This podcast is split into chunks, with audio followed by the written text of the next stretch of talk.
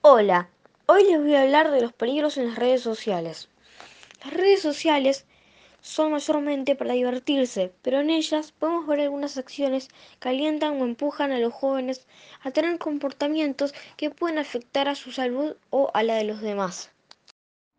Hola, soy Santi y hoy les vamos a hablar en especial del Tideboard Challenge.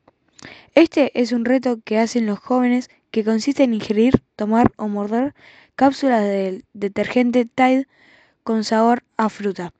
Generalmente lo ingieren acompañado con una comida como con una pizza. Hola, ¿cómo estás? Mi nombre es Franco y te voy a hacer un par de preguntas acerca del reto viral Tide Pod Challenge para saber y concientizar lo peligroso que es hacer este tipo de cosas. La pregunta número uno es, ¿qué lleva a los niños y adolescentes a hacer este reto? ¿Cuál es la finalidad? Lo que lleva a los niños o a los adolescentes es ganar popularidad. Porque al hacer este tipo de retos, como el Tide Pod Challenge, que vamos a hablar especialmente hoy, los niños, niñas y adolescentes creen que con ello van a ganar popularidad. Y lo peor es que sí. Haciendo estos retos, que son sumamente peligrosos, la gente gana popularidad, pero a costo de muchas cosas. Al principio ganas popularidad, pero por esto no tienes por qué lastimarte. La segunda pregunta es, ¿cuáles son las consecuencias que pueden tener los niños y adolescentes al hacer este reto? Las principales consecuencias son que se te quemen los labios, boca o esófago que te provoque vómitos y diarrea.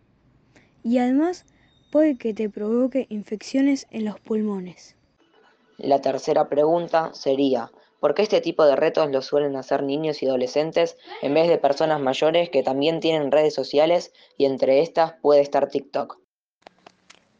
La razón de por qué la mayoría de la gente que es niño, niña o adolescente en vez de adultos hace estos retos es porque ellos no saben de todas las consecuencias que pueden tener al ser más grandes.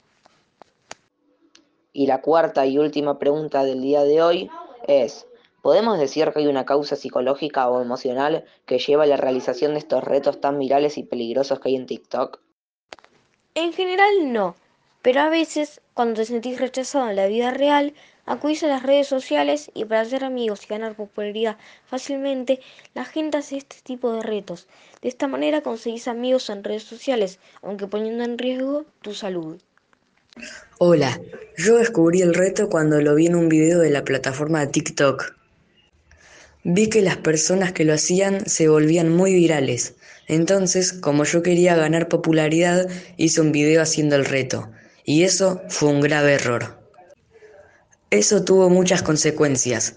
Se me quemaron los labios, la boca y el esófago. También me provocó vómitos y diarrea.